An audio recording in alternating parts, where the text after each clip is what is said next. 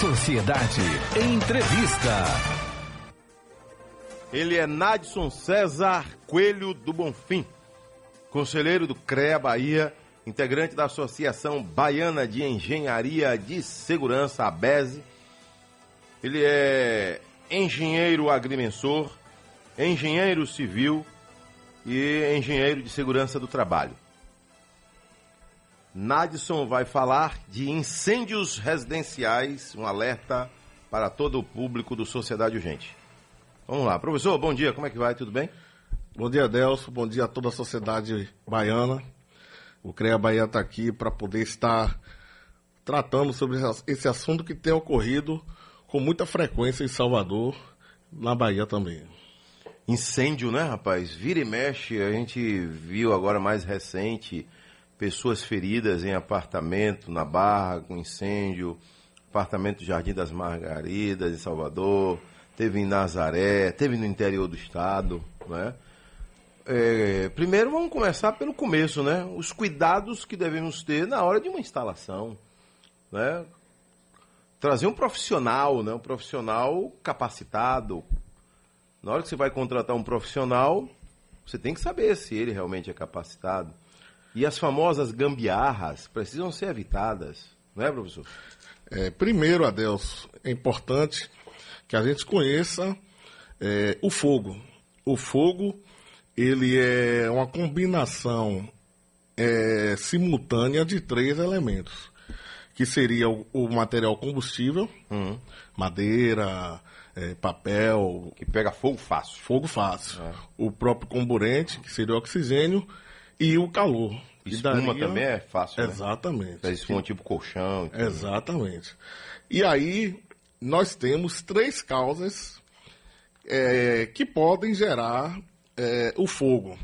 A primeira causa seria uma causa é, natural, hum. oriunda aí de descargas atmosféricas. E é, e é importante aí, nesse caso, que os síndicos de condomínios façam manutenção do sistema de, de proteção contra descargas atmosféricas, né, conhecido como SPDA, os para-raios, a fim de evitar que essas descargas atmosféricas possam gerar é, acidentes, é, principalmente em condomínios. Agora ele pergunta, já que você tocou no assunto, o para-raio, ele é confiável mesmo? É confiável, é, é confiável. Para isso. Mas para é instalar um para-raio tem que também contratar uma empresa especializada, né? Empresa especializada com um profissional habilitado, hum. responsável técnico, para que possa ter uma segurança e uma garantia nas instalações. Nas instalações, até porque ali depende muito, né, de, de distância, de altura, né, de a metragem que vai precisar. Exatamente. É feito ali um cálculo para poder ser instalado não é de qualquer forma, então é necessário que se tenha um profissional habilitado para que possa estar fazendo ali a, o projeto e a instalação. Professor doutor Nadson, vamos lá. Agora, vamos pensar aqui, né? Daquela pessoa que não tem condição de contratar um profissional, não tem condição de contratar um engenheiro, né? E ela mesma tem que se virar. A energia tem que chegar no quarto, tem que chegar na sala, tem que chegar no, no liquidificador, tem que chegar no ventilador. Qual a orientação mais prática que você passa? É. É, eu comecei falando primeiro das causas naturais. Foi. Você tem as causas acidentais, que são oriundas de mau contato nas instalações elétricas. Que aí já pode ter a residência. É residência, um curto-circuito, uma sobrecarga de circuito, é, nos circuitos elétricos, oriundos daqueles famosos benjamins, das extensões hum. que são colocadas nas, nas tomadas. E aí essa sobrecarga, ela vai gerar um ponto quente, e esse ponto quente, ele poderá gerar um, um, um curto-circuito e, por consequência, um, um, provocar um incêndio. É importante que as pessoas é, possam estar atentas para essa condição, além de que você tem outros fatores, cigarros, velas que são acendidas dentro de casa, próximo de materiais combustíveis, é, palito de fósforos. Agora no São João, os balões, o, o, os fogos de artifício, os vazamentos é, de líquidos inflamáveis, são todos esses fatores que podem gerar um incêndio. Nas casas, é importante que as pessoas tenham atenção com relação ao fogo e em relação àqueles materiais que podem gerar o fogo. A gente sempre alerta para as pessoas que, ao acender a vela, não acenda próximo de cortinas, próximos de materiais que podem. É, Tapete. Tapete. Imagina em cima de um tapete. Exatamente. E aí, hoje, tem, tem ocorrido muito das pessoas colocarem celulares para carregar A noite toda. a noite toda e eu já vi gente colocando celulares em cima de sofá, né? E vai deitar e deixa aquele celular carregando, aquilo ali aquece e pode gerar um incêndio e, e de grandes proporções. Um ventilador, né? O inocente ventilador, né? Um Ventilador. aparelho inocente ali Exato. pode provocar um incêndio que levar até a morte, né? Ventilador, ar-condicionado. Ar-condicionado. Isso, isso são é, equipamentos que podem gerar realmente o, o- o incêndio. Importante, Adelso, salientar que é, o fogo, ele não é o inimigo é, do ser humano. Exatamente. Ele veio na época aí dos nossos primórdios para poder aquecer o, o, o- o homem, para proteger e é, fazer ali a, a sua alimentação. O problema é quando a gente perde o controle desse fogo, que aí é gerado o incêndio. É. E, eh, e partindo aí para propriedades, por exemplo, aí já vem as queimadas e tudo mais, né? É, nas- Causam prejuízo gigantesco. Exatamente. As queimadas na- na- nas propriedades rurais é, são fatores que podem gerar é, é, um incêndio de grandes proporções e inclusive acabar com o ecossistema da, É. da região, né? Agora, professor, vamos lá. É, toda residência tem aquela caixa de luz, né? Tem que ter.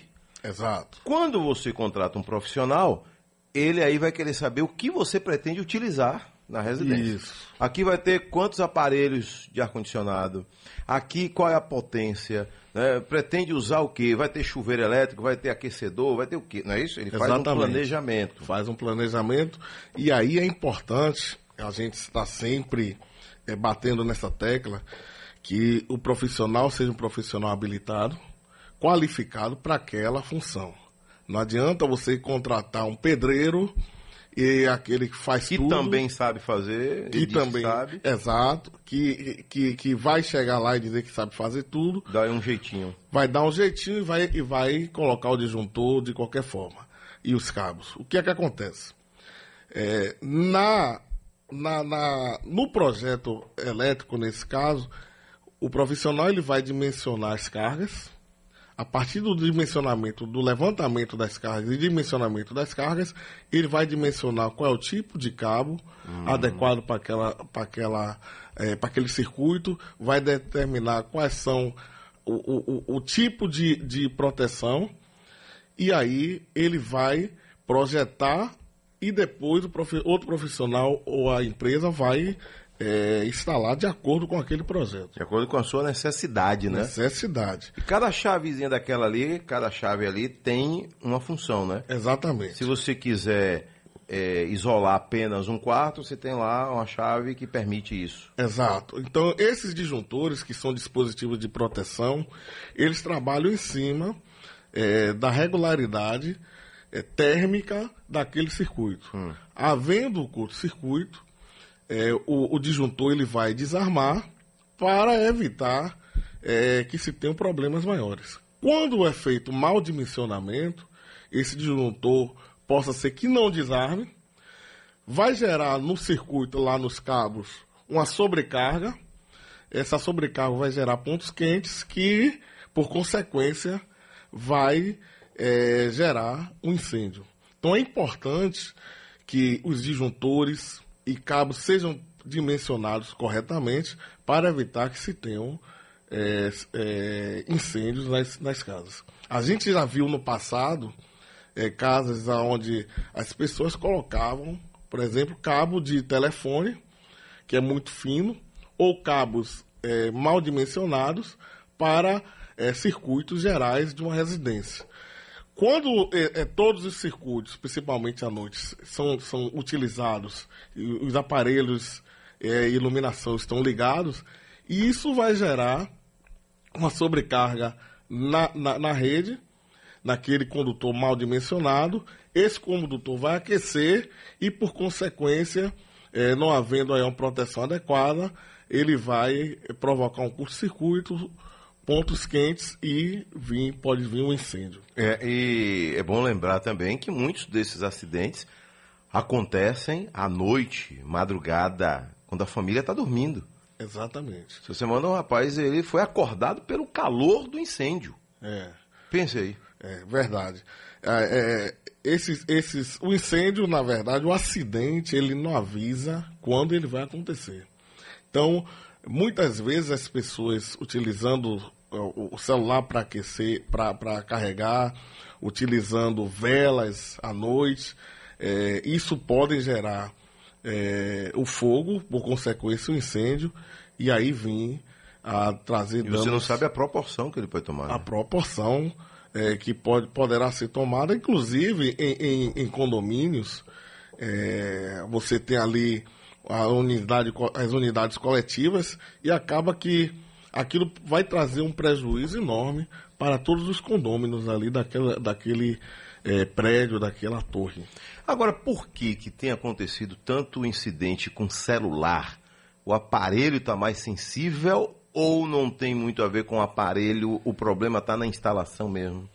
Não, o problema está no mau uso, mau uso. É, do, do, do, do equipamento. Ou seja, as pessoas, elas, para ganhar tempo, deixam o celular carregando à noite. Hum. E isso é, tem sido, tem sido é, problemas que estão, como consequência, gerando esses incêndios. Então.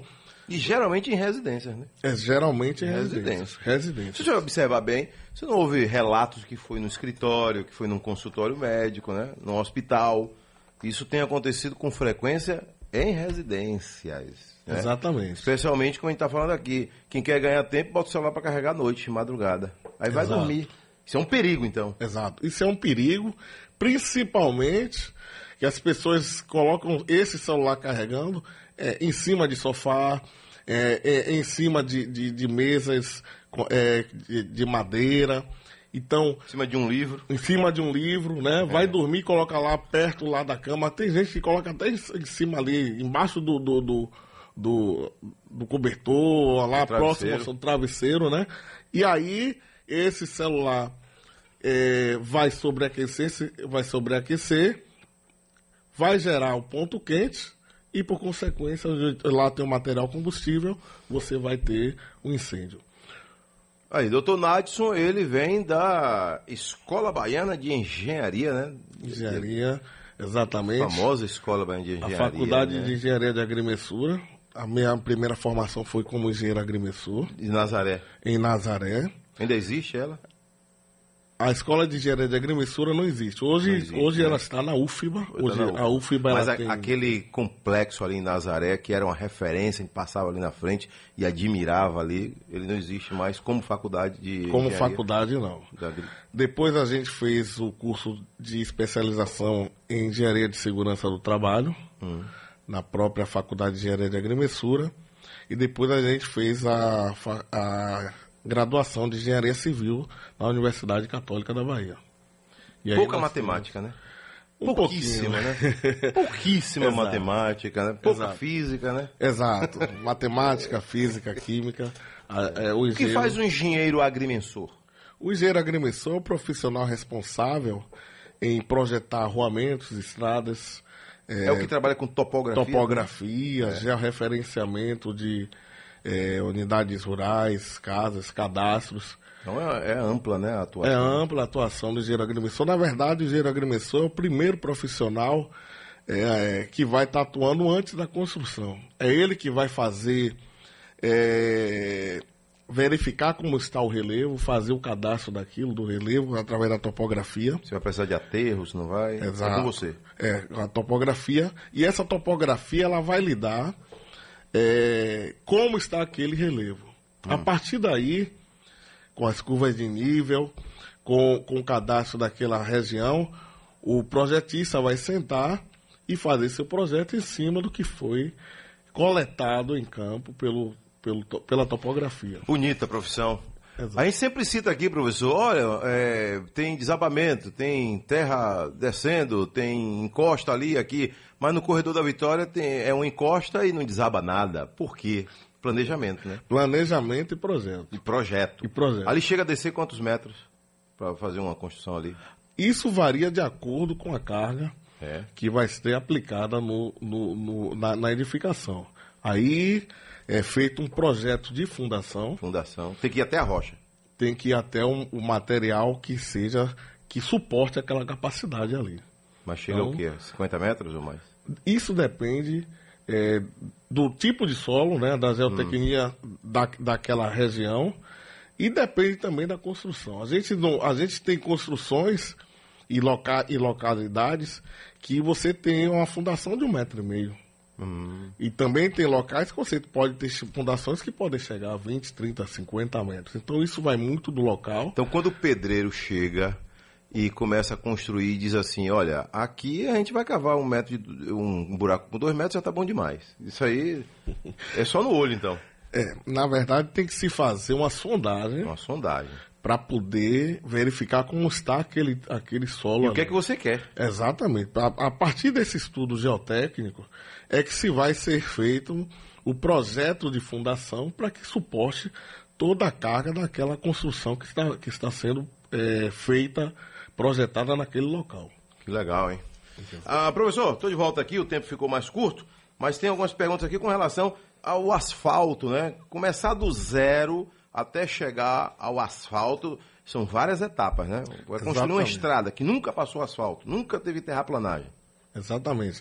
Aí, no caso do asfalto, é, se vai fazer aquele projeto, tem que, tem que ser feito o estudo geotécnico daquele solo, daquela região, onde vai passar a estrada. A partir do projeto geo- geotécnico, é, vai se verificar qual vai ser a fundação aplicada ali, é, vai ser feito o- um projeto para poder as camadas de leite, subleite serem colocadas, a imprimação, a, pró- a própria, e, o- e o final, o asfalto. Então existe Até ali, chegar no asfalto, até chegar no, asfal- tem várias asfalto, etapas. tem várias ver etapas, chuva. camadas. É, tem que haver, na verdade, é, na colocação, você tem que estar em condições para serem colocados o asfalto. É. E o né? betume?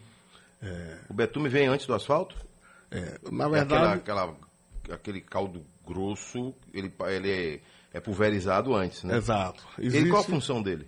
é, é, ali é, é a dar resistência. Né? resistência, então né? ali você tem. é, ele faz parte do asfalto. Hum. É, é passar é, é o, o betuminoso quente, né? Usinada quente. E aí você vai ter é, a colocação, a instalação, da, a colocação daquele material e depois você vai passar o maquinário para poder. Que legal, fazer. Isso é uma Então, ciência, né? Exato. Agora, o- tem vários tipos de solo, né? O massapê é um solo mais problemático? É, o massapê, por ele ter, por ele ter características onde você não pode ter água é, nele, porque ele vai inchar. Então, para ser feita uma construção com solo massapê, é preciso realmente que seja feito um estudo muito apurado para que não venha a ter problemas de é, trincamento, é, fissuramento na, na construção e, por consequência, a depender das condições, é, a, a casa, a, a- a residência, o, o imóvel ali, ele vinha a ruir, né? E, e também é, cair. Então, é feito, um- tem que ser feito o estudo para construir com solo massapê. A gente tem aqui na suburbana, tem no recôncavo baiano. Recôncavo esse tem muito massapê, né? Muito massapê. Então, é, é- é- é- a gente sempre diz, tem que ser feito o projeto com um profissional habilitado para que aquela fundação ela possa realmente atender àquela construção ali. Ok. Professor, é, doutor Nadson César Coelho do Bonfim. Sua senhora mãe está ouvindo a gente aqui ó, agora? Ah, é, inclusive ela pediu para que desse um abraço a você, ela que gosta muito de você e, e ela disse, tira uma foto com a Delcio para me mandar. Ah, E aí, então a pronto. O nome dela é? Vera Lúcia, Dona Vera Lúcia. Um beijão para a senhora. Tá onde agora? tá, em- tá em casa na Na Liberdade.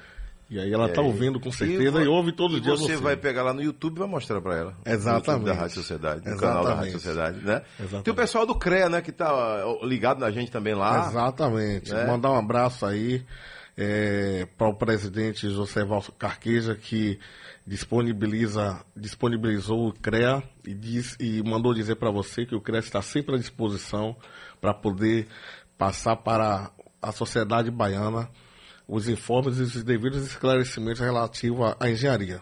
Também Vanessa também, né? Ela viabilizou essa entrevista, não foi? Exatamente. Mandar um abraço para Vanessa Costa e toda a equipe lá do setor de comunicação do CREA, que está sempre à disposição para poder estar aqui prestando esclarecimentos. Não, entrevista com um engenheiro aqui é sempre muito importante. Faço questão, sempre peço, né? Porque são muitos esclarecimentos, né? A gente vai voltar aqui com entrevista com representantes do CREA para falar de viadutos, falar de construções, de encosta, né? Às vezes a pessoa, tá, a condição não tá boa, mas aí faz mais um andar em casa, faz mais um puxadinho. E os perigos desse puxadinho, né? Exatamente. Então, São vários os perigos. Não é, professor? E a gente tem que estar sempre alertando a sociedade baiana que contrate profissional habilitado eh, pelo CREA, pelo CAL, para fazer sua- seu projeto, sua construção. Também quero deixar aqui um abraço para o nosso presidente, Eliseu Marcos, que é o presidente da Associação Baiana de Engenharia de Segurança, na qual eu também sou conselheiro, a ABESE, e dizer que a, o CREA, tanto o CREA quanto a, a Câmara de Especializada de Engenharia de Segurança do Trabalho e a Associação Baiana de Engenharia de Segurança do Trabalho está à disposição de toda a sociedade baiana para prestar esclarecimentos e, e- e contribuir de alguma forma com conhecimento. Valeu, professor. Um abraço, tudo de bom, viu? Felicidade Abraço. aí, bom São João. Bom dia a todos. Nadson César Coelho do Bonfim, conselheiro do CREA, engenheiro, é, agrimensor, engenheiro civil, engenheiro de segurança do trabalho, nosso entrevistado de hoje.